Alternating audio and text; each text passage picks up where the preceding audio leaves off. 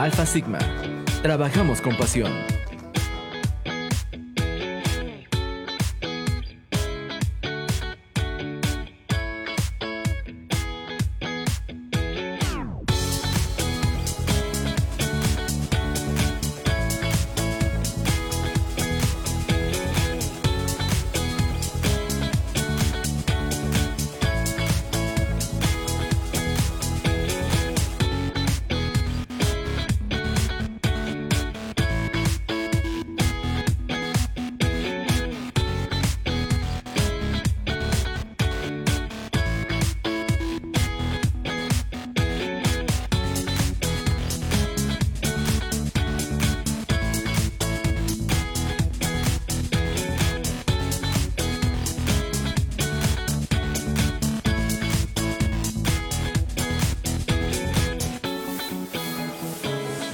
Alfa Sigma. Trabajamos con pasión.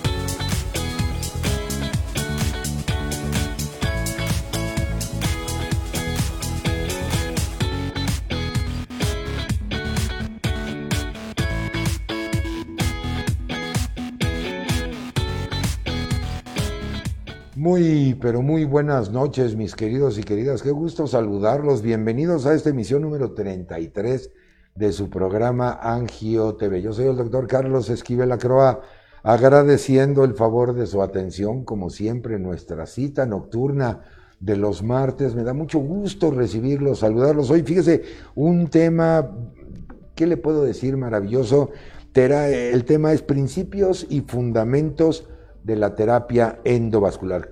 Por supuesto, como siempre, con un panel de expertos para que usted se comunique, les pregunte lo que quiera y sobre todo aprenda muchísimo de este tema y pasemos una hora bastante agradable. Así es que es hora de ir por el café, yo les invito a que se queden con nosotros. Esto ya empezó, no te vayas, se llama Angio TV. Comenzamos.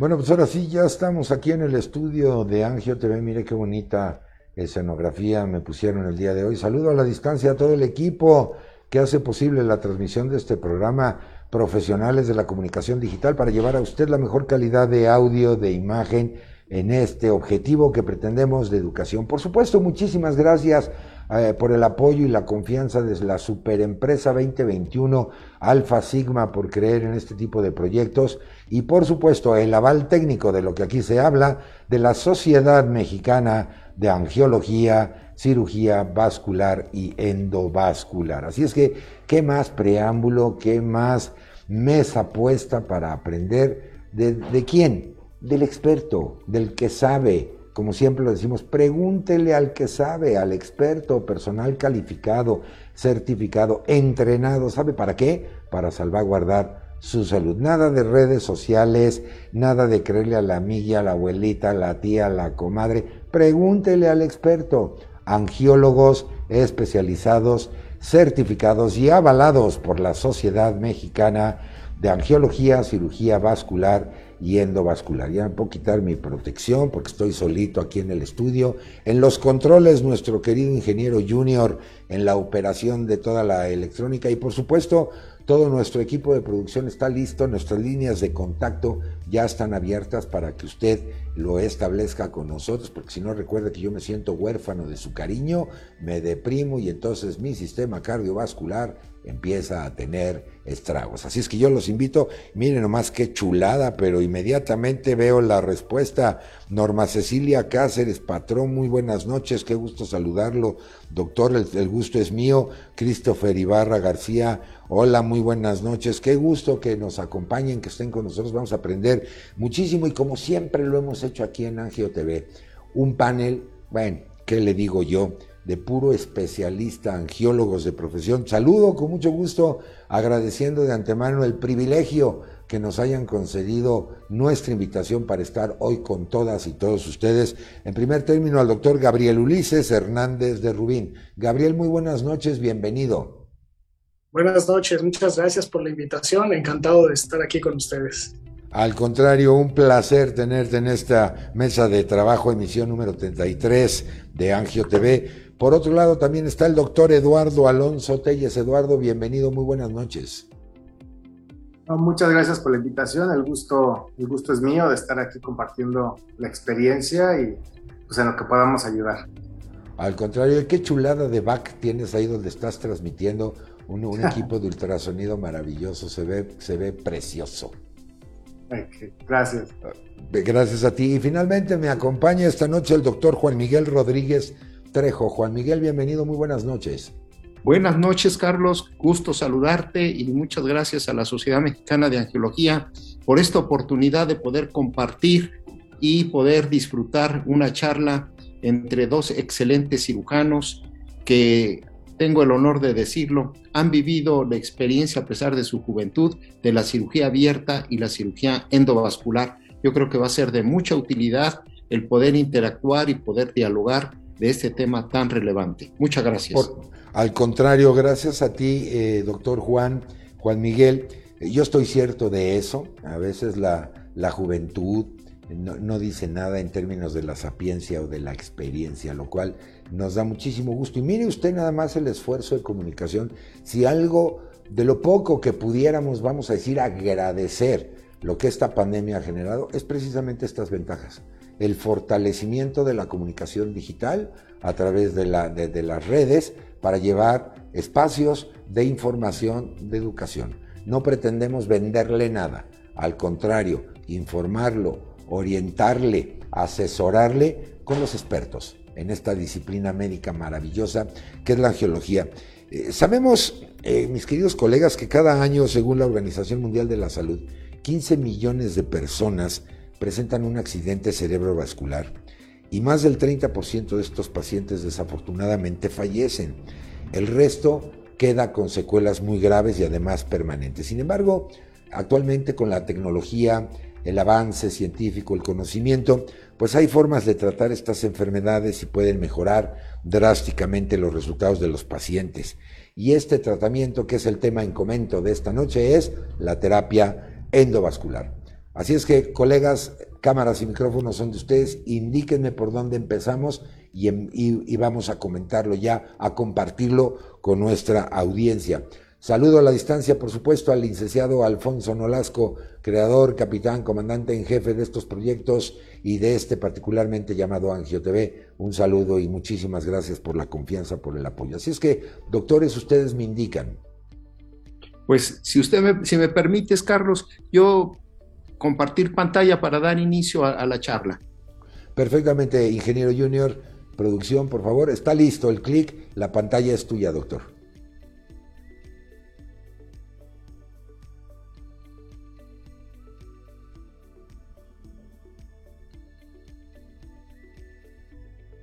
ahí la estamos viendo perfectamente bien. Nada más. No, permíteme, no, no, no era esa. Ah, ok. está, está, está, en el escritorio, pero no es esa. No te preocupes, no te preocupes. Mientras tanto, yo sigo saludando a mi maravillosa eh, audiencia que se sigue contactando y eso me encanta. Christopher Ibarra García, muchísimas gracias por acompañarnos. Muy bienvenido, buenas noches. Les ofrezco una disculpa si de repente ven que tengo que ver para abajo y no los veo a la cámara para tener ese contacto con ustedes. Es porque aquí abajito tengo un monitor en donde me están llegando todos los mensajes, porque recuerden que estamos transmitiendo completamente en vivo para el, resto de la República Mexicana y fuera de ella a través de las diferentes redes eh, digitales y por supuesto las redes sociales también de la Sociedad Mexicana de Angiología, Cirugía Vascular y Endovascular. Así es que, doctor Juan Miguel, a tu señal nos dices. ¿Ya, me, ya me ven? ¿Ya me vieron? Sí, te vemos perfectamente, pero no vemos tu transmisión de, ah, tu pantalla de presentación, alguna situación de configuración. No te preocupes, esas son las vicisitudes de la transmisión en vivo y lo vemos para los que impartimos cátedra en las universidades cuando hemos tenido que hacerlo por la vía digital. No falta de que se nos olvida prender el micrófono o a veces se nos olvida prender la cámara. Esto es lo que le da frescura a este tipo de foros de información. Así es que tú toma tu ¿Ahí me ven? Todavía te vemos a ti, pero no tu transmisión. Tú nos indicas.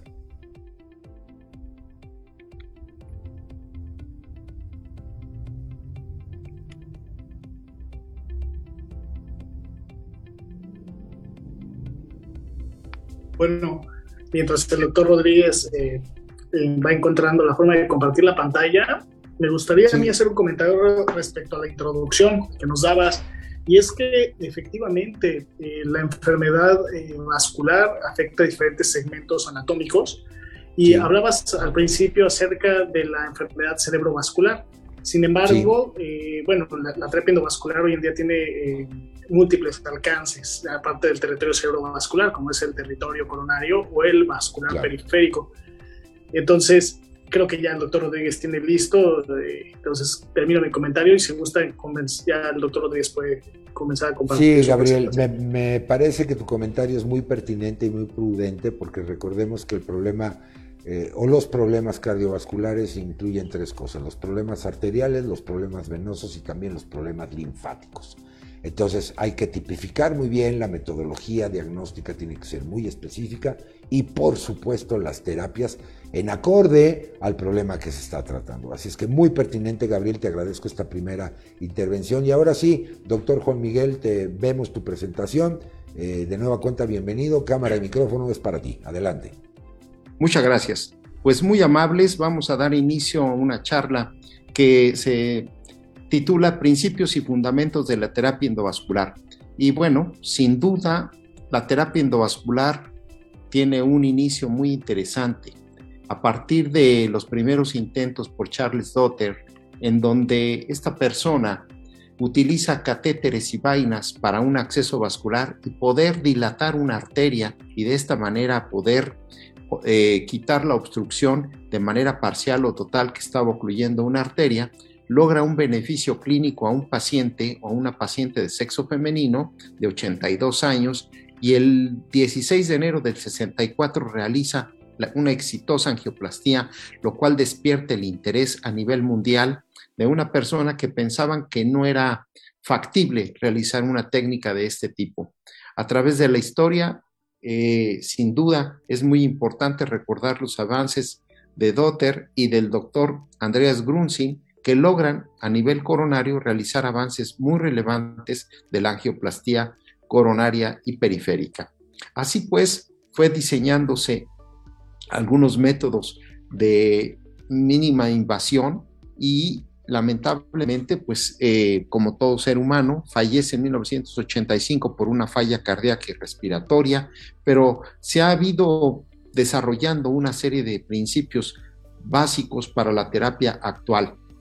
Sin duda en la cirugía vascular periférica no podemos dejar de hablar como una parte de la terapia endovascular la aportación del doctor Thomas Fogarty, que siendo médico residente logra diseñar un catéter de embolectomía que daría un cambio muy relevante a la cirugía vascular convencional, logrando eh, salvar extremidades con la técnica de embolectomía arterial y venosa. Así pues, a través de una técnica novedosa y un diseño de un balón con un globo, logra cambiar junto con estas dos personalidades una historia muy relevante en la cirugía vascular que es básica para todos nosotros. Posteriormente se construye un balón con éxito para dilatación de las, de las arterias ilíacas y es así como se aparecen los nuevos aportaciones, por ejemplo, la del doctor Palmás en su estén clásico, el cual ha persistido a través de los años y que veremos más adelante junto con otros doctores de, de origen argentino, logran despertar la inquietud y la exclusión de un aneurisma de la aorta abdominal. Así pues, se van diseñando conceptos muy relevantes. Aquí vemos el doctor Juan Carlos Parodi, que realizó la exclusión de un aneurisma de la aorta abdominal y esto cambió pues el diseño a nivel mundial. Junto con Julio eh, Palmas se les da el crédito de una innovación técnica muy interesante. Posteriormente, la aportación del doctor Michael Dake en 1992 el tratamiento endovascular de un aneurisma torácico. Ahí tengo que hacer mención que no podemos pasar por alto mencionar al doctor Bolodos, que de Ucrania hizo una aportación y quizá también al mismo tiempo simultáneo que el doctor Parodi reportó la exclusión de un aneurisma torácico. Posteriormente el doctor White y May describieron la aportación de la fijación metálica de un stent, es decir, el poder fijar intraluminalmente un dispositivo y así fue evolucionando la historia y el proceso de estos mismos dispositivos a través de estas personalidades que fueron contribuyendo en el, en el proceso evolutivo de los stents, no solo a nivel de la aorta abdominal, sino ya también con orificios, con ramas que hoy día son una técnica muy, muy frecuente y muy exitosa, de tal forma que no podemos pasar por alto también mencionar al doctor Greenberg, que eh, Roy Greenberg, que también fue una, una persona muy importante en la evolución de este tipo de técnicas quirúrgicas. Es importante mencionarles para todos nosotros que la Sociedad Mexicana de Angiología siempre ha estado presente en los congresos y que el concepto moderno de endovascular está y persiste aún en trámite, pero a partir de 1984 y en el, en el 2015 se, se presentó en asamblea la importancia de incluir el concepto de endovascular en el título y en la certificación de los médicos especialistas, el cual se realizó a través de la universidad y hoy día está en trámite y espero que ahora que regresen de vacaciones continuemos para dar fin a este tan importante concepto y, término en, en la titulación de todo médico especialista de nuestra área en la angiología y la cirugía vascular. Aquí brevemente, en 1989, en Los Ángeles, se llevó a cabo la primera reunión para los cirujanos eh, eh, vasculares y que se pudieran incorporar a la tecnología que inicialmente era de los cardiólogos, de los radiólogos intervencionistas y que de esta manera fueron dando pauta a que nos fuéramos incluyendo al manejo de estas técnicas. Observamos cómo eh, en esta gráfica estadísticamente empezó a incrementarse el número de procedimientos y, incorporando esta técnica mínimamente endovascular y junto con ello también por parte de la industria la innovación y la mejora de los dispositivos y del material endovascular que veremos más adelante. Recientemente este mes acaba de salir en el Cardiovascular eh, Surgery un documento que escribe el doctor Frank Criado. El doctor Frank Criado, para muchos jóvenes médicos actualmente, eh, el que no lo conozca, él fue una persona innovadora que también realizaba un congreso anual en la universidad de, digo, no en la universidad, sino en Miami era la reunión y él estaba en Baltimore y nosotros acudíamos a estas reuniones latinoamericanas en donde se nos presentaban casos clínicos y este doctor junto con el doctor Edward Dietrich de Arizona, en el, en el Arizona Heart, y el doctor Julio Rodríguez, persona muy entusiasta que abrió las puertas a un gran número de mexicanos de la Sociedad Mexicana de Angiología para poder visitarlos y aún más les dio la oportunidad o nos dio la oportunidad de que fueran nuestros residentes de aquel entonces a tener una rotación directa en el Instituto del Arizona Heart. Así pues, el doctor eh, Frank Criado, con esta tecnología y con esta incorporación en estos procedimientos mínimamente invasivos, fue también a visitar al doctor Edward Dietrich y con esa inquietud el doctor diseñó pues no el primer manual, pero sí uno de los primeros manuales básicos que existían de la terapia endovascular y una ocasión que me lo encontré en Quito, en Ecuador, y le dije, doctor, tengo su manual. Me dijo, por favor, imprímelo y me lo mandas, porque es histórico, o sea, finalmente esto reunía los conceptos básicos iniciales de lo que era una terapia endovascular. En aquel entonces la punción arterial era percutánea, guiada únicamente por la palpación arterial o por la relación anatómica del, del, trocánter mayor, hoy día nosotros, y yo creo que la gran mayoría, pues realiza la punción ecoguiada. En aquellos tiempos era considerar la punción arterial perforando la luz del vaso y luego a nivel central cuando daba era eh, recanular la arteria. Esto eh, condicionaba muchas veces lesiones o hematomas que complicaban el acceso vascular. Hoy día el acceso vascular, algo que parece tan simple, sigue siendo un dolor de cabeza, sobre todo para todos los cirujanos vasculares que tenemos que apoyar en los grandes centros de, concentración, a nuestros compañeros los cardiólogos, quienes de una manera a veces un poco inexplicable, todavía se resisten a utilizar el uso del Doppler. De tal forma que por ahí algún cirujano vascular decía que el Doppler era el estetoscopio del cirujano vascular y sin duda son, son nuestros ojos para poder acceder a un vaso o a un sistema arterial o venoso. En este libro básico se mencionaban ya las técnicas y también las indicaciones de cada dispositivo y de las indicaciones de usar un stent cuando había una disección, cuando había un flap, cuando había lesiones excéntricas en las arterias y de esta manera fue evolucionando los criterios y los conceptos a nivel supraórtico, a nivel renal o bien en el sistema venoso. Es muy importante recordar la gran aportación que ha hecho eh, el doctor Ignacio Escoto, que por suerte tenemos la fortuna de, trabajar con él y que él ha incorporado, es una persona muy inquieta en la terapia endovascular y a él fue en una de sus rotaciones en el extranjero de poder innovar en nuestro hospital, el Centro Médico Nacional 20 de noviembre, una unidad de cirugía experimental para poder practicar y, e iniciar todos los procedimientos básicos de la terapia endovascular.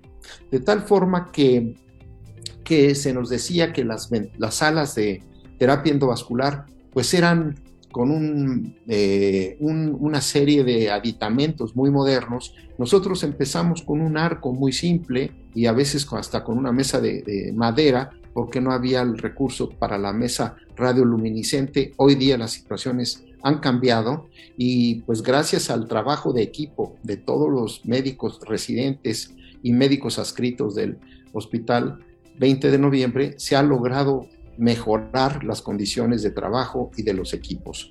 Eh, hemos aprendido que la radiación no es inocua y que sabemos hoy día que la preparación y los cursos de radiación o de tomar un curso de protección radiológica es básica para poder realizar este tipo de procedimientos y conocer las ventajas y desventajas que en un momento dado se pueden presentar. Algo innovador que ha cambiado eh, la, historia ha sido la exclusión de los, aneurismas, pero una aportación increíble que más adelante los doctores nos van a poder eh, comentar es la utilización del IBUS. El IBUS es un dispositivo que tiene una imagen y una capacidad de resolución de 360 grados que realmente nos identifica cuál es la importancia de la luz del vaso, muy útil en disecciones de aorta torácica o de los aneurismas para poder aterrizar en zonas adecuadas y evitar complicaciones. El equipo básico que se requiere también, la protección ocular, ya que las cataratas, las lesiones oculares, la irradiación del cuello, de las manos, pues es muy relevante para poder nosotros protegernos y de esta manera tener una seguridad para el paciente y para nosotros. Es muy importante que la terapia endovascular debe de someterse a varias consideraciones, la selección y el manejo clínico del paciente, la indicación, una selección del operador adecuada, el acceso o las vías de acceso factibles, el cruce de la lesión y el tratamiento que puede estar considerado por uno o dos procedimientos y que el procedimiento híbrido también puede ser complementario, no son dos terapias que están separadas, sino que pueden a veces asociarse. Este es un ejemplo de cómo empezamos nosotros como hospital y como eh, grupo de, trabajo en, en nuestra unidad de cirugía experimental con un arco, con el apoyo de la industria, en donde se reproducían las técnicas básicas para una terapia endovascular. Posteriormente tuvimos la oportunidad de visita de profesores extranjeros en donde se realizaron exclusiones torácicas, abdominales y se transmitían a un hotel en donde se concentraba un buen número de cirujanos médicos especialistas y había una interacción directa en la sala y en el equipo de, de cirugía. De tal forma que así, evolutiva y progresivamente fuimos teniendo eh, el conocimiento y el aprender el diámetro de los vasos, la necesidad de los tipos de, acceso, la evaluación del propio acceso y hoy día el poder considerar eh, situaciones que a veces nos vemos comprometidos a resolver, como son en este caso una TAVI que se le colocó a un paciente y que tuvieron una lesión que prácticamente abulsionaron la arteria ilíaca y que tuvimos afortunadamente la suerte de con la ingle contralateral pasar un balón de Kodak y nos dio tiempo a ocluir la aorta y de esta manera tratar de reparar la lesión y recuperar al paciente. De tal forma que a veces son lesiones catastróficas, pero que tenemos los recursos a través de la vía endovascular para dar una solución importante a estas complicaciones de grandes hematomas en pacientes de acceso difícil como es la obesidad o las cirugías previas. Sin duda el ultrasonido hoy día es, ha sido relevante lo que hemos aprendido día a día y la forma de poder accesar los vasos con mínima lesión y con un buen pronóstico. Sabemos la relevancia de, conocer la anatomía de la región inguinal y en este caso el ligamento inguinal que en pacientes obesos o de edad mayor se puede disminuir la tensión y que debemos de evitar las funciones altas ya que el espacio retroperitoneal puede generar grandes capacidades de sangre acumular inadvertidamente. De tal forma que de esta manera gráfica podemos observar cómo hacemos la función guiada, dirigida, para tratar de entrar de una manera lo más limpio posible a la luz del vaso. De esta forma es como de manera convencional trabajamos, tomamos en referencia la lesión ósea del fémur y de esa manera podemos nosotros realizar una función exitosa. Hoy día también nos van a hablar posteriormente de la experiencia que se ha aprendido y que hemos tenido con la terapia endovascular. En ocasiones la cirugía de salvamento, que eran las derivaciones arteriales distales, teníamos la limitación que si eh, tenía una lesión muy distal o una oclusión segmentaria, pues no podíamos cruzarla. Hoy día este abordaje retro eh, este, ha mejorado la capacidad de, cruce y la permeabilidad de los vasos de tal forma que hay nuevos métodos, nuevas alternativas y también nuevos equipos de alto gramaje que nos permiten navegar por arterias que antes eran prácticamente inaccesibles.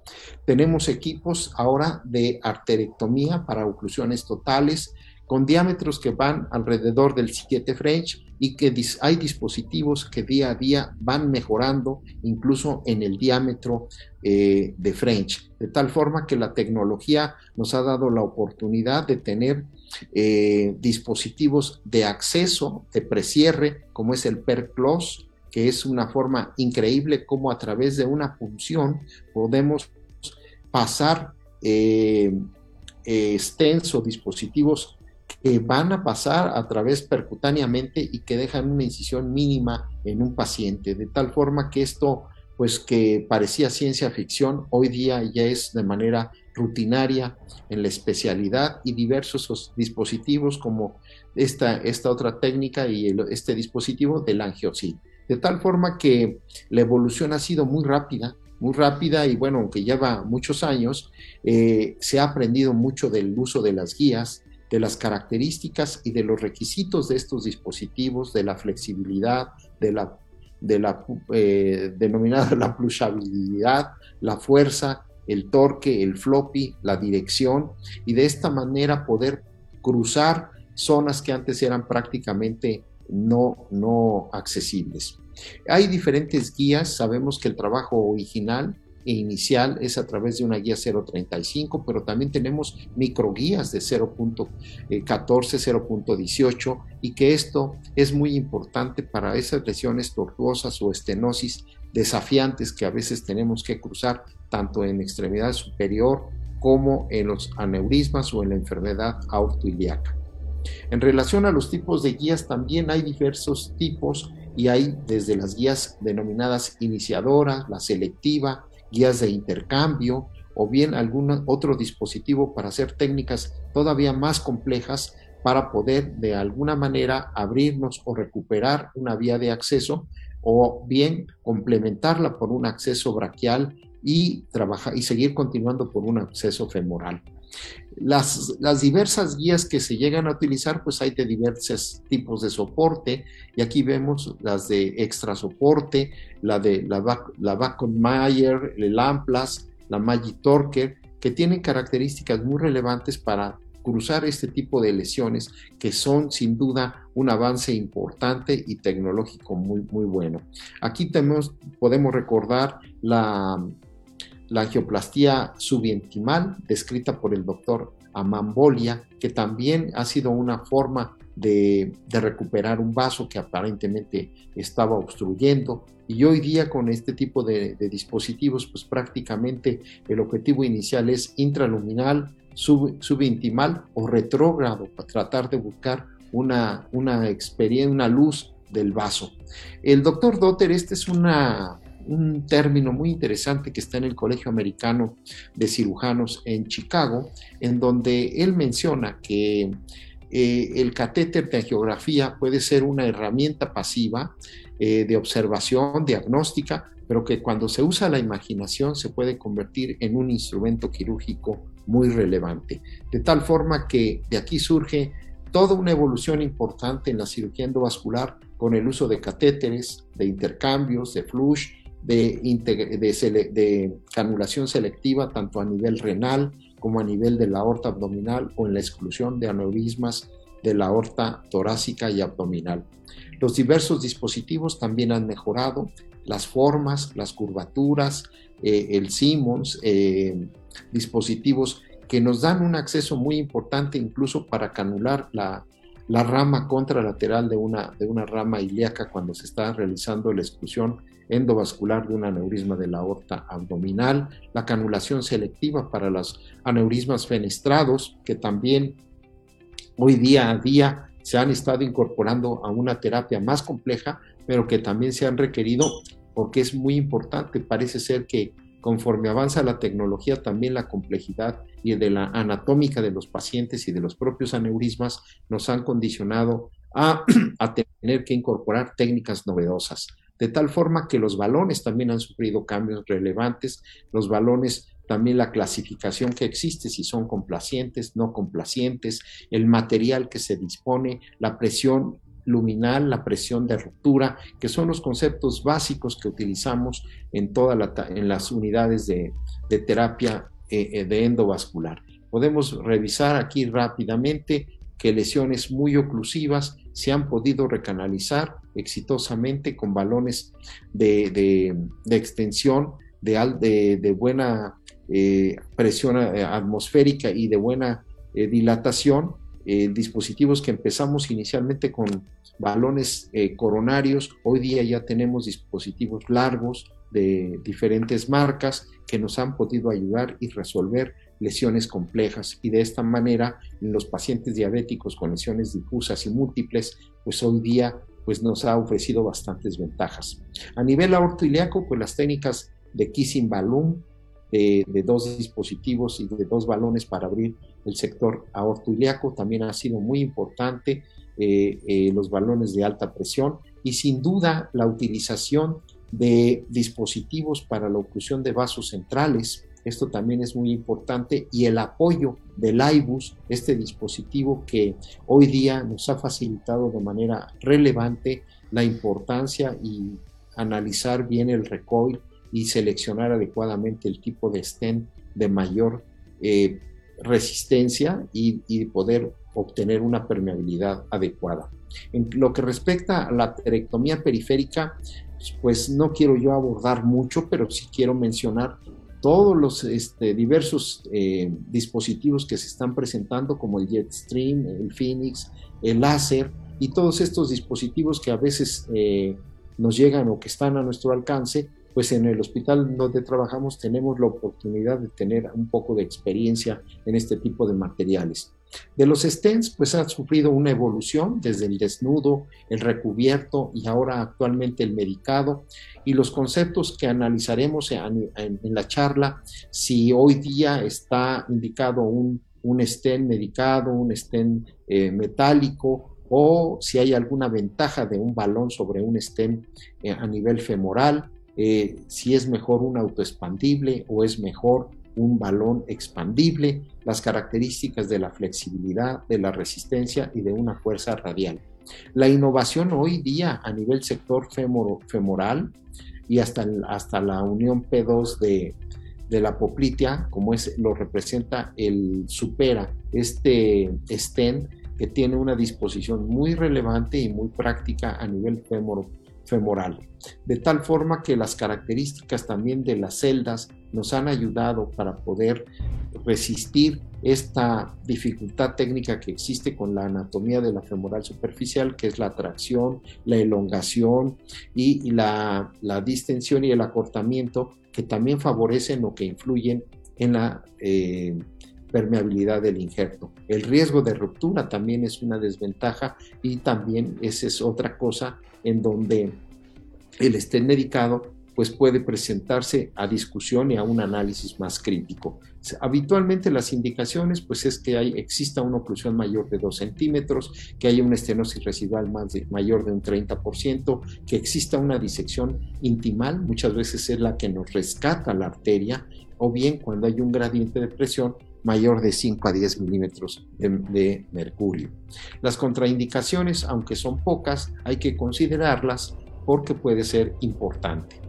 De tal forma que pues tenemos la oportunidad y gracias a las casas comerciales que todos los viernes tenemos un ensayo clínico y práctico con los médicos residentes, médicos visitantes que tenemos del extranjero o de las mismas instituciones que hoy día estamos interactuando entre instituciones para reforzar nuestro nivel académico y de esa manera generar una mayor fortaleza en la educación del cirujano vascular. Con esto les doy las gracias y doy pie a nuestro siguiente ponente y agradecer al doctor Gabriel Hernández su eh, interés en esta, en esta área de la terapia endovascular y al doctor Eduardo Alonso, que tiene mucha experiencia en lo abierto y en lo endovascular, y ellos nos darán su impresión y nos presentarán en breve su presentación. Muchas gracias a todos, muy amables.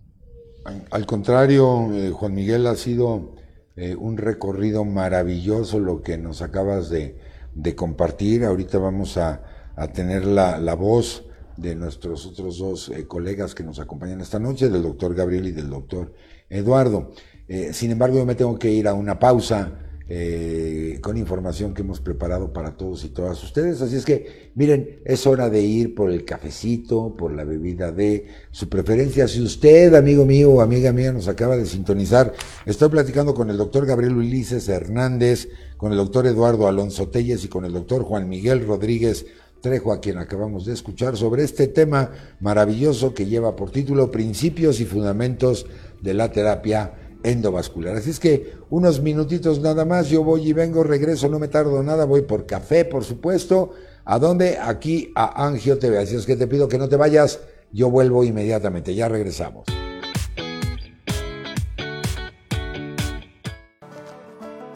Alfa Sigma.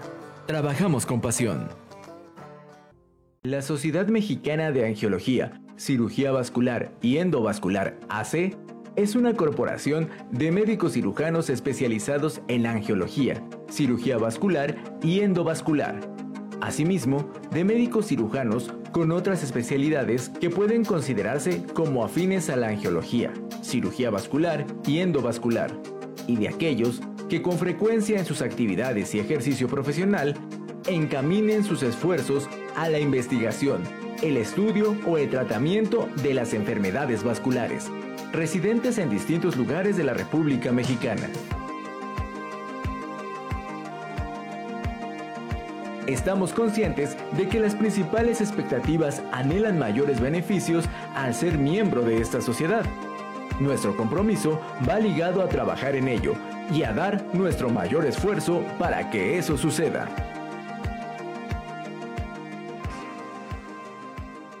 Angio TV. Alfa Sigma. Trabajamos con pasión. En Spotify ya están disponibles los nuevos episodios de Angio TV. Escúchalos ahora. La SMACB, con el afán de promover y divulgar con mayor esfuerzo los avances científicos de nuestra comunidad, como cirujanos vasculares, invita a todos los angiólogos, cirujanos vasculares y endovasculares, así como a residentes de cirugía vascular en formación, a participar en nuestro concurso de trabajos libres, que se llevará a cabo en el programa del 54 Congreso Internacional de Angiología, Cirugía Vascular y Endovascular, que se llevará a cabo del 1 al 5 de noviembre de 2022. Los trabajos a evaluar serán inéditos y originales, relacionados con angiología, cirugía vascular y endovascular o vinculados íntimamente con ella. Para más información visita www.smacbe.org.mx, da clic en 54 Congreso Vascular 2022 y verás las convocatorias para trabajos de ingreso, trabajos libres, convocatoria pósters, convocatorias videos. Administraciones MACBE 2022.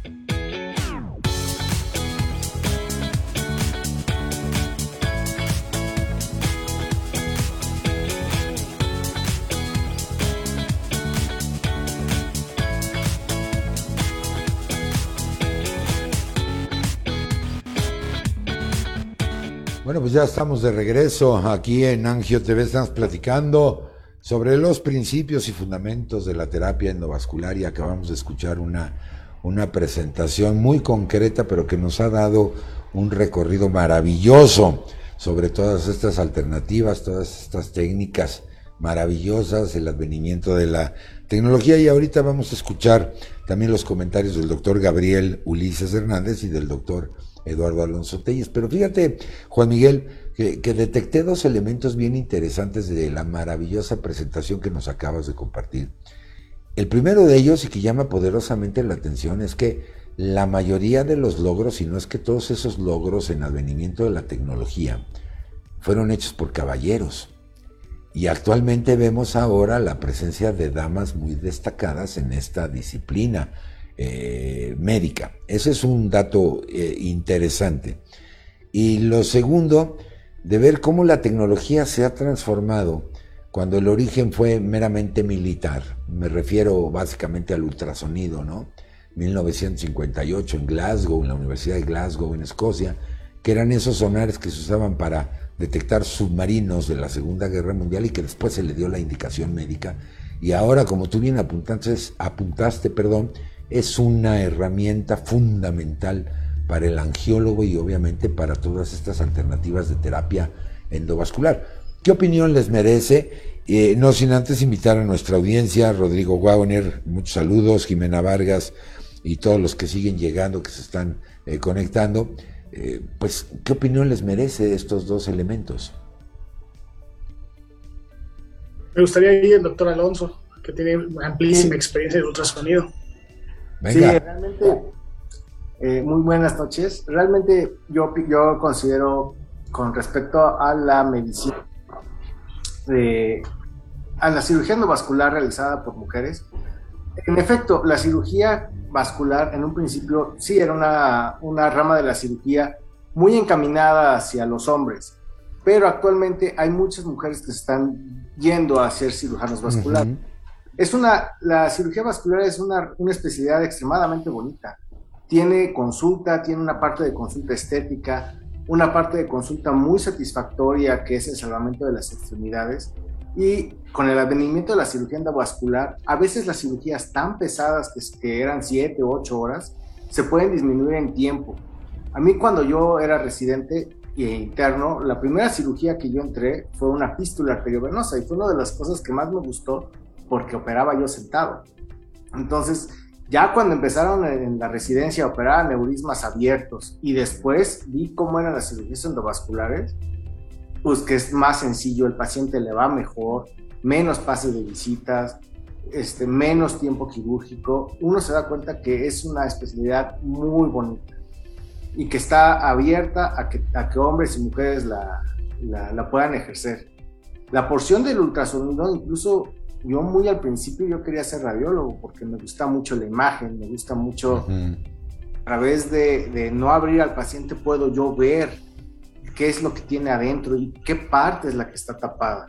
E incluso ya destapando con, con los procedimientos endovasculares sin necesidad de abrir al paciente, me doy cuenta que también el ultrasonido es una parte fundamental de las herramientas de diagnóstico e incluso hasta actualmente como tratamiento, porque la cirugía endovenosa que se hace casi forzosamente se tiene que hacer con un ultrasonido como guía para poder pasar este, la punción y hacer llegar hacia donde están las venas que hay que ablacionar o en este caso ya incluso ya no ablacionar de manera térmica, sino poniendo adhesivos dentro de la, de la vena para poder hacer el cierre.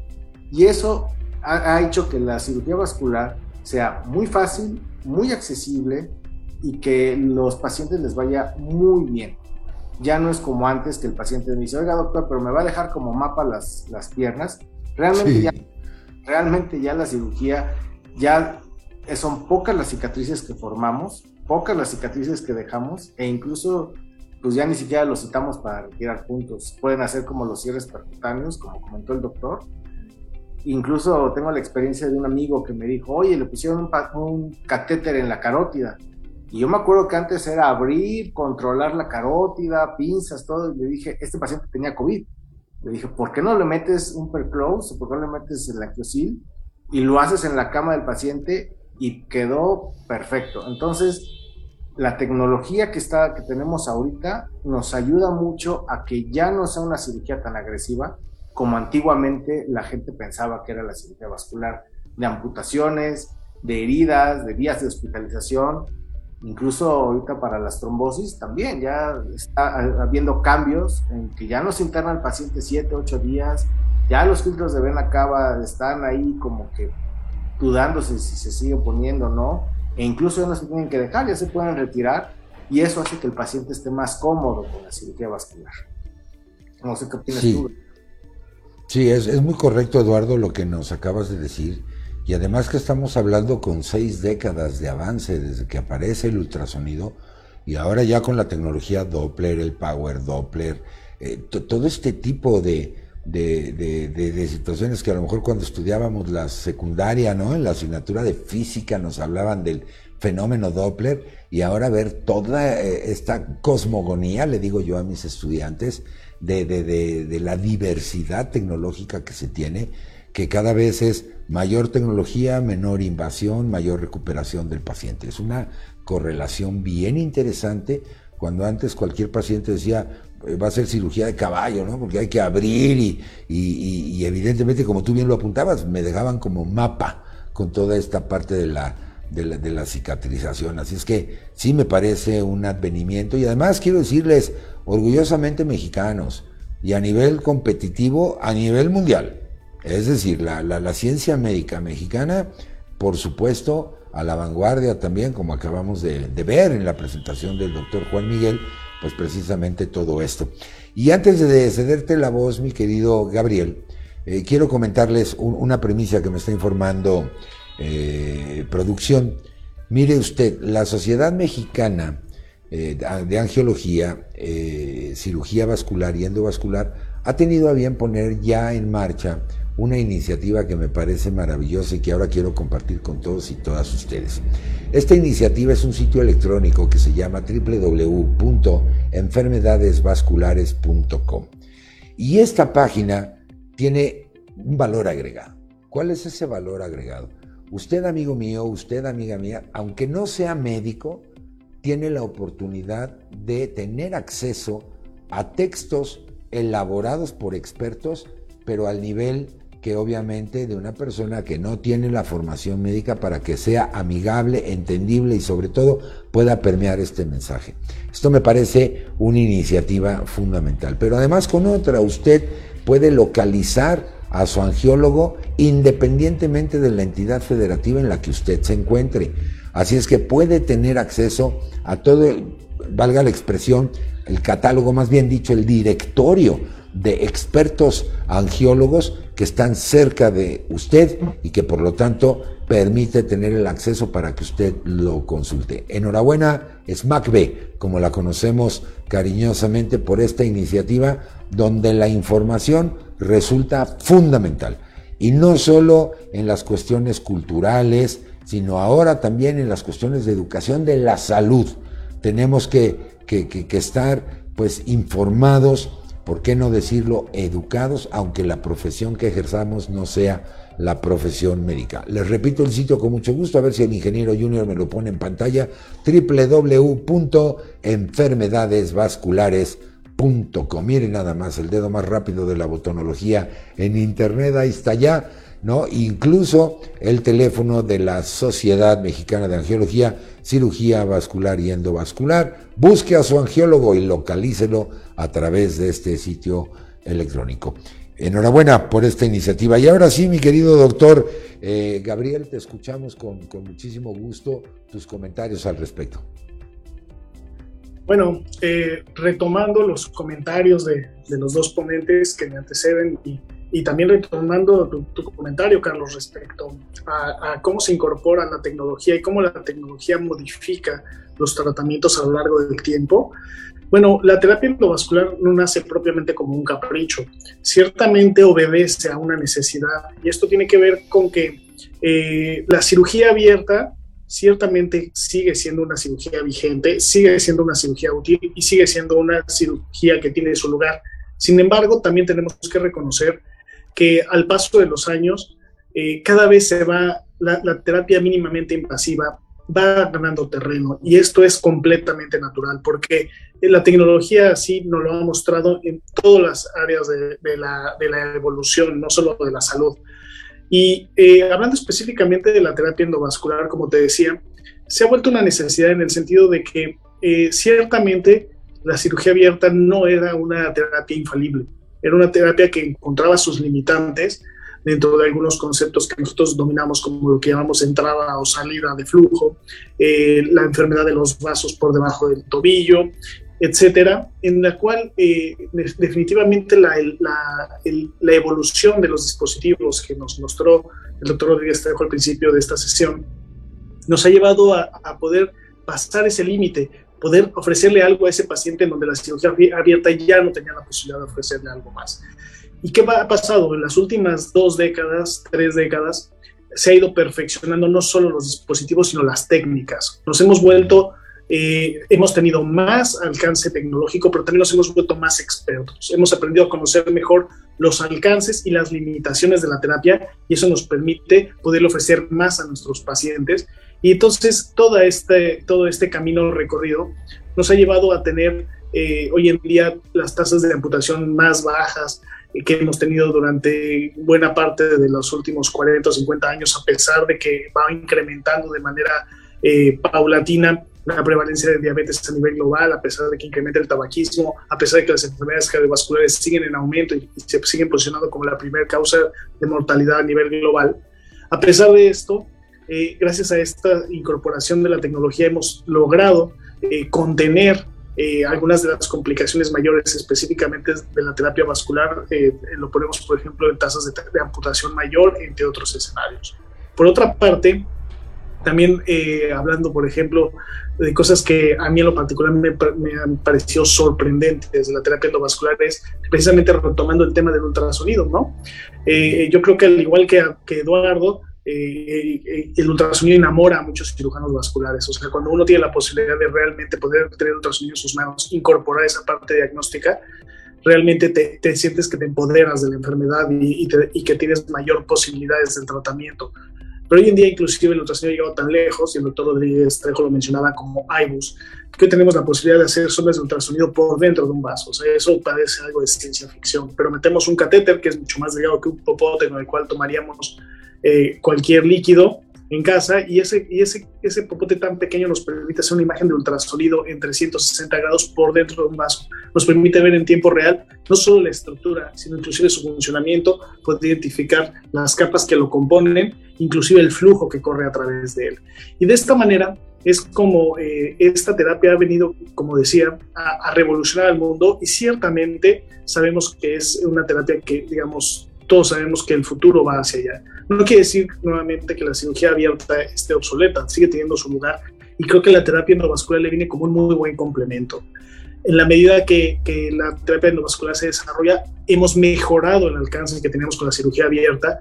Hoy en día tenemos, cada día tenemos más claro qué paciente es un buen candidato a cirugía abierta, qué paciente es un buen candidato a cirugía endovascular, pero tampoco podemos negar el hecho de que cada día la terapia endovascular va avanzando, como en su momento avanzó la cirugía laparoscópica sobre la cirugía abierta en, la, cirugía eh, general, o como ha ido avanzando la terapia igual intervencionista, mínimamente invasiva, sobre la cirugía abierta en la neurocirugía. Esto es, una, esto es parte de la evolución, es increíble vivir en este tiempo porque estamos viviendo este cambio en el cual eh, les puedo comentar rápidamente, por ejemplo, que en abril de este año eh, se publica una revisión grande de más de 2.000 pacientes, en donde por primera vez en un seguimiento a cuatro años se demuestra que la, la, cirugía endovascular bien elaborada, por ejemplo, de la enfermedad carotidia, puede ser igual de efectiva, segura que la cirugía abierta. Y esto era, era uno de los grandes bastiones de la cirugía abierta, que, que se va viendo como a la medida que nuevamente nos hacemos, nos familiarizamos más a la tecnología y la tecnología avanza,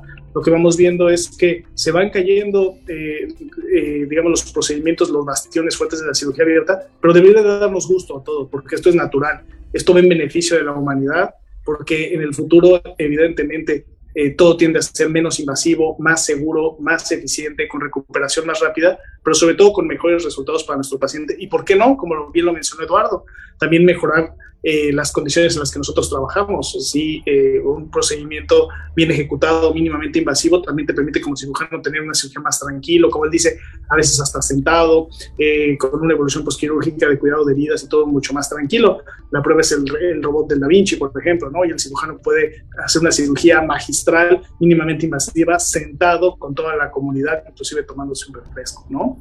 Entonces, eh, eh, ciertamente con este comentario mi idea es englobar el impacto que ha tenido la terapia endovascular, que realmente eh, sigue muy vigente, que va al futuro, que cada día nos da más y que bueno, que, hoy en día es un gran complemento a la cirugía abierta y sin lugar a dudas estamos viviendo los primeros pasos del futuro de la cirugía endovascular. Fíjate, Gabriel, que me parece maravilloso lo que acabas de comentar porque además esto viene de la mano no solamente en el avance tecnológico, sino también en el avance de conocimiento, es decir, se tiende a buscar más la especialización. Eh, quizá eh, este carácter romántico que había hace 40 o 50 años, donde el médico veía de todo y, solucionaba todos los problemas, actualmente ya eh, respetuosamente es un romanticismo. Es decir, la disciplina médica es especializada y algo que mencionó Juan Miguel también que quiero retomar es el trabajo en equipo. Es decir, la multidisciplina, la interdisciplina donde ahora el cardiólogo se apoya del angiólogo y viceversa, o el neurólogo también del angiólogo, además de otras disciplinas como puede ser el nutriólogo o la atención de la salud emocional o mental, donde la calidad de vida de un paciente se ve trastocada por un problema eh, funcional o bien orgánico. Es de llamar la atención que la paciente que mencionó Juan Miguel en el recorrido histórico que nos presentó, una paciente de más de 80 años, en esos tiempos hubiera quizá caído en la eh, clasificación de decir, no hay nada que hacer o ya no le podemos hacer nada, o el riesgo es mayor a lo mejor al beneficio. Y sin embargo se airió, airosa con el inicio de este advenimiento tecnológico. Yo creo que eh, eso es lo que eh, los pacientes no deben de perder de vista. Y finalmente, que ustedes están adscritos a un hospital el 20 de noviembre que pertenece al Sistema Nacional de Salud y que vi unas fotografías ahí de total vanguardia en términos de los equipamientos, además de la medicina privada, por supuesto, pero que ahora ya está a disposición de, la ciudadanía en general. ¿no? Entonces, creo que aquí hay, una situación eh, interesante y digna de reconocer y de valorar en la mejora continua, vamos a llamarlo así, en la educación continua, en la formación de los nuevos recursos humanos, porque ahora también yo les quisiera comentar la simulación, es decir, la enseñanza a través de los simuladores, donde los médicos decíamos, ¿cómo vamos a hacer manos si es no operando? Y ahora los simuladores permiten tener esa habilidad, esa destreza, ya en un eh, proceso cognitivo por competencias. ¿Qué opinión les merece al respecto? Bueno, sí que de, los simuladores es, muy importante este, este punto. Yo recuerdo cuando hice mi examen de consejo, me pusieron justamente un simulador. Y yo dije, bueno, pues tengo que practicar. Ya los conocimientos de la técnica, la teoría, ya los tengo. Pero en el examen, tener que resolver un caso, era como que el primero o el segundo de los exámenes de consejo que ya me, ya me hacían al resolver un caso directamente en ese sitio, en ese momento. Y pues sí, afortunadamente con las casas comerciales yo tenía muy buena relación y les pedí que me, que me prestaran unos simuladores unos días antes y me puse a practicar. E incluso uno va avanzando desde pasar una lesión pequeña hasta pasar casos muy lejos y cosas que en la vida real este, llegan a, a aparecer. También han evolucionado estos simuladores, incluso uno ya puede programar con una angiotomografía que cómo está el caso y le van a decir qué material debe de pedir, porque también la cirugía endovascular, hay que decirlo, es un poquito cara, entonces hay que, hay que optimizar los recursos y a través del simulador uno puede ya saber qué guía es la más adecuada, qué catéter, e ir reduciendo los costos para poder hacer que el paciente la cirugía no se encarezca tanto. Los simuladores definitivamente tienen un, punto fundamental en, este, en esta evolución de la cirugía endovascular, porque nos ayudan, uno, a, programar la cirugía, a planearla y a poder ejecutarla de una manera casi perfecta, ahorrando tiempo, disminuyendo la radiación para el paciente y también para, porque lamentablemente aquí hay un, bemol, que es, como dijo el doctor Rodríguez, la, la seguridad que nosotros debemos de tener y tratar de exponernos menos. Entonces sí, el simulador es importantísimo y afortunadamente en esta época que desde la Facultad de Medicina ya los alumnos están haciendo simuladores de RCP, simuladores de, parto, están suturando ya en, placas de silicón, pues los simuladores endovasculares con monitores, con guías, con todo, nos ayudan mucho a que, a que lleguemos al paciente no en blanco, e incluso cuando ya llegamos con nuestro paciente siendo estudiantes o siendo residentes, ya tenemos, bueno, ya tienen horas de vuelo ya saben operar desde antes de que toquen primer paciente. Y eso es, eso es fundamental hoy. Eh, es fantástico, yo, yo diría, es maravilloso, Eduardo, porque además, primera ventaja de lo que nos acabas de comentar, en un, en un simulador te puedes equivocar la cantidad de veces que sea necesaria, porque la repetición también enseña. Ese es un elemento fundamental. Segundo, así como hablábamos del advenimiento del ultrasonido de origen militar para la, cuestión médica, pues lo mismo pasó con los simuladores. Estos se generaron en la aeronáutica, porque se sabía que gran, eh, gran porcentaje de las catástrofes eran factor humano. Y entonces el adiestrar a los pilotos con una simulación disminuyó sustancialmente eh, este tipo de accidentes, ¿no? Y, finalmente, pues e, esta cuestión de, eh, de lo que sería por definición la competencia, que por un lado es el saber, es decir, el conocimiento, el segundo, lo que tú dijiste, Eduardo, el saber hacer, las habilidades, las destrezas, pero luego el saber ser, que es los valores, la ética, la mínima invasión, el no provocar daño, poner en práctica nuevamente este principio que nos rige, el non primum non sere, ¿no? el no hacer daño, y finalmente el saber trascender, es decir, el enseñar al que viene atrás. Y esto me parece que en la medicina actual está perfectamente bien arraigada, ¿no? Eh, lo vemos.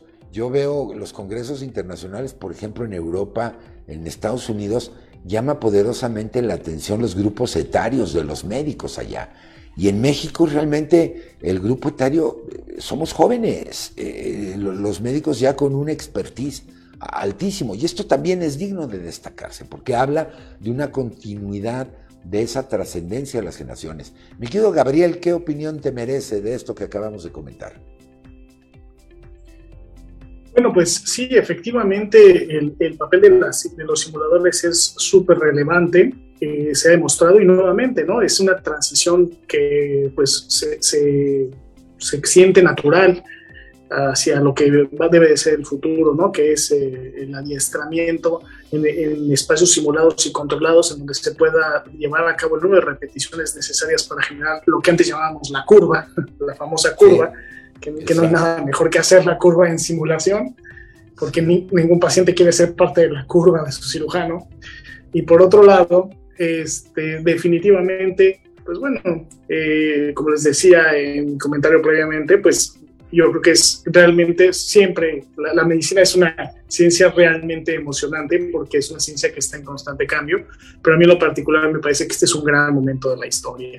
El, a propósito del comentario que se hacía, estamos ante los albores de la cirugía endovascular sin rayos X, por ejemplo. O sea, estamos empezando ya a ver evolución eh, eh, también en ese sentido, lo cual por eso les digo es, realmente es muy emocionante. Y lo más importante es que estamos ante la posibilidad de ofrecerle más a nuestros pacientes. Hay que recordar que los pacientes de hoy son mucho más, eh, tienen una enfermedad mucho más severa que los pacientes de 50 años, en parte gracias a la medicina. La evolución de la medicina ha hecho que muchas enfermedades mortales hoy sean enfermedades crónicas y ahí vemos las complicaciones crónicas de esos padecimientos.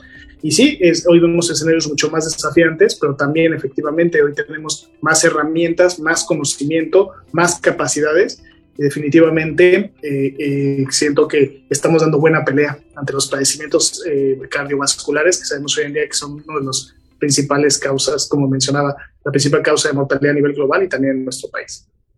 Fíjate que, que, que eso es muy cierto, porque a pesar de que eh, los niveles de mortalidad están en los primeros lugares eh, a causa cardio, cardiovascular, pero también es cierto que muchos de esos pacientes, eh, a lo mejor fuertemente dicho, estaban destinados a morir, ahora tienen una oportunidad a través de estos advenimientos de conocimiento y de tecnología.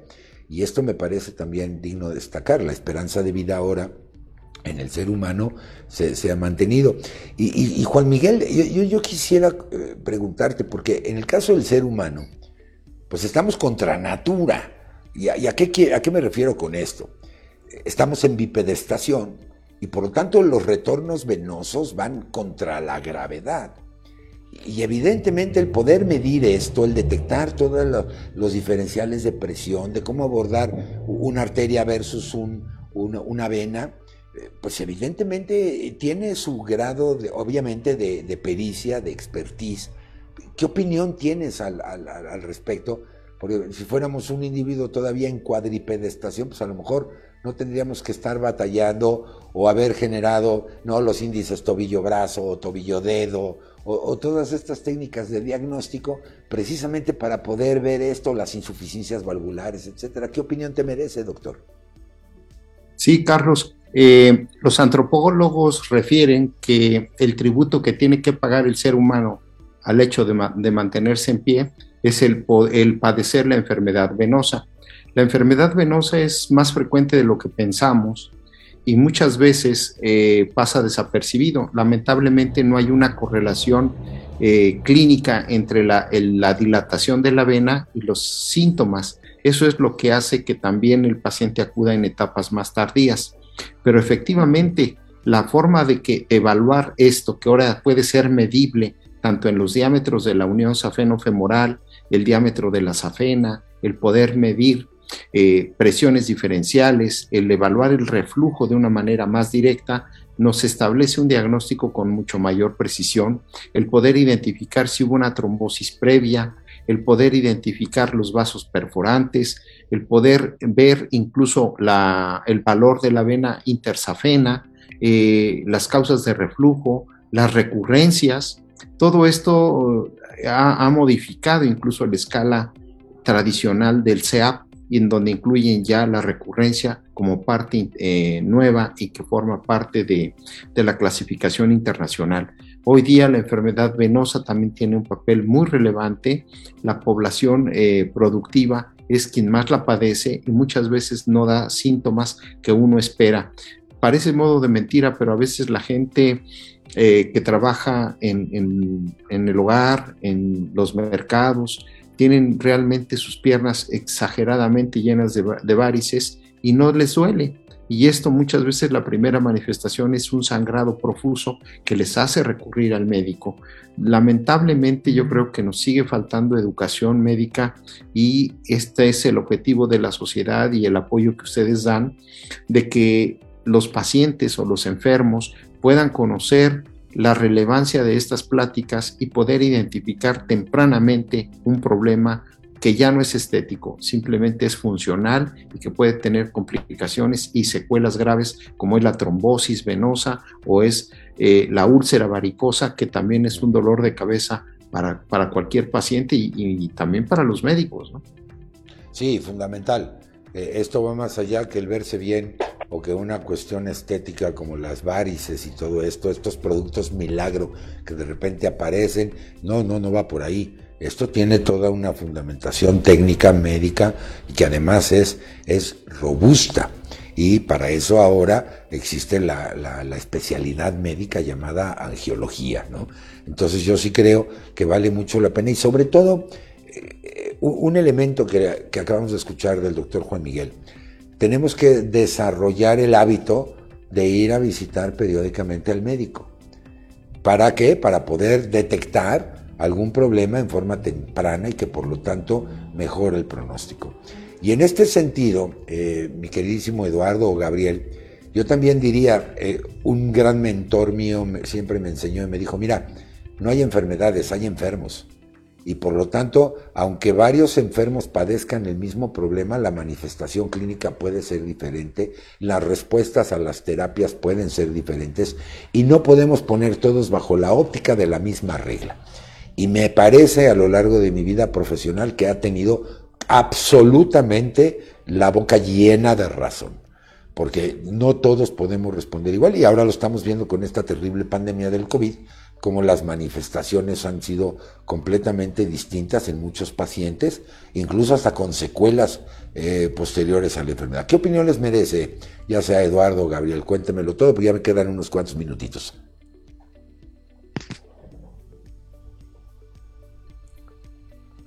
Adelante, Eduardo, nada más prende tu micrófono, por favor.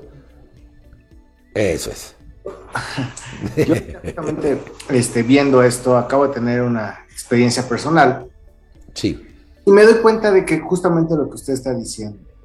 A veces yo podría, con todo el, advenimiento de la cirugía endovascular, con todo el hospital que tengo apoyándome a mí, con toda la tecnología que está al, alcance, prolongar este, la función o la habilidad del paciente para caminar, para todo esto.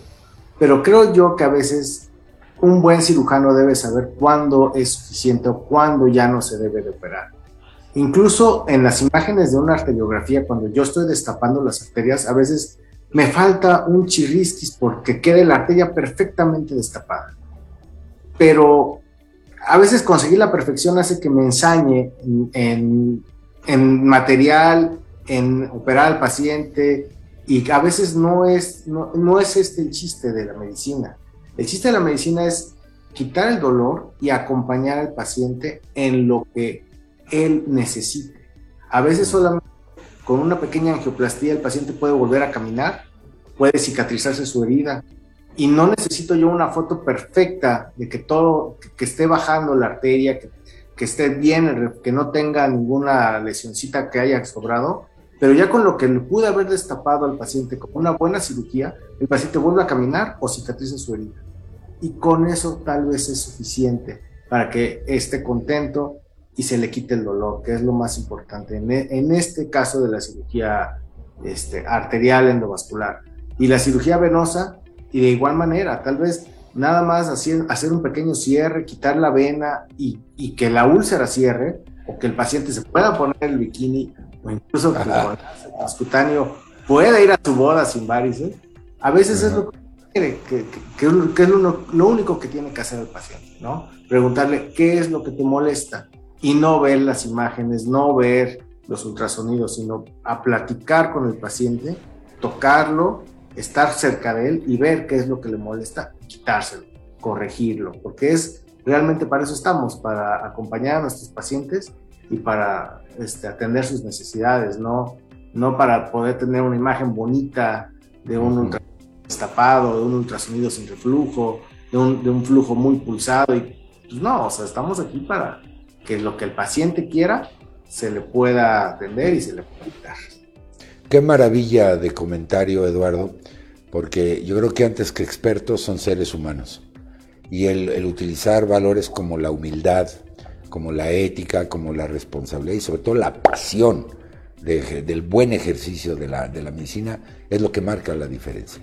Por más infraestructura, como bien apuntaron, por más tecnología, por más instalaciones, esa parte de la calidad y la calidez con la que le damos acompañamiento a un paciente, me parece que es lo que marca diferencia.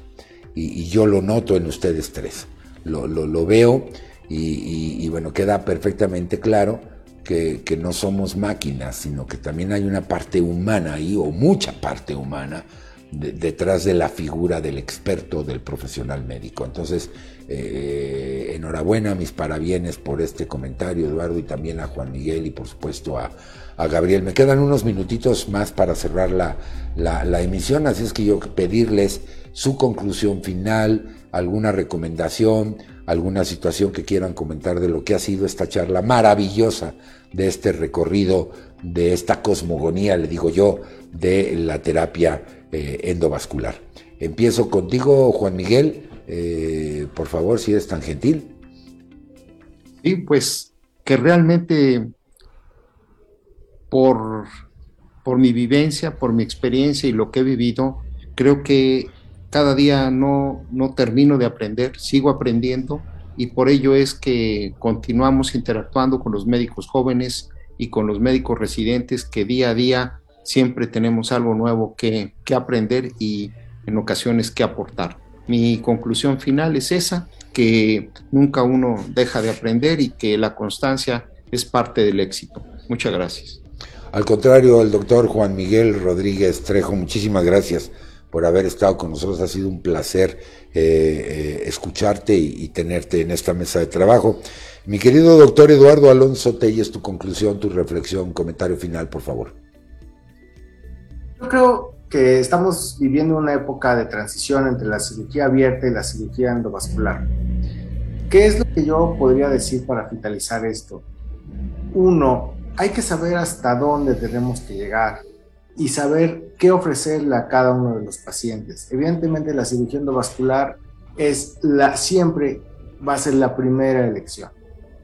Entonces, como paciente, buscar, siempre vamos a buscar al médico que nos diga lo que queremos escuchar, pero también mantener esa relación médico-paciente, saber que lo que el médico nos ofrece es lo mejor y que con base a su experiencia y todo, a veces nos va a ofrecer una cirugía abierta y aunque nosotros queramos que nos hagan un cateterismo, pues si, si creemos en nuestro doctor, él nos va a saber decir qué es lo que más nos conviene a nosotros.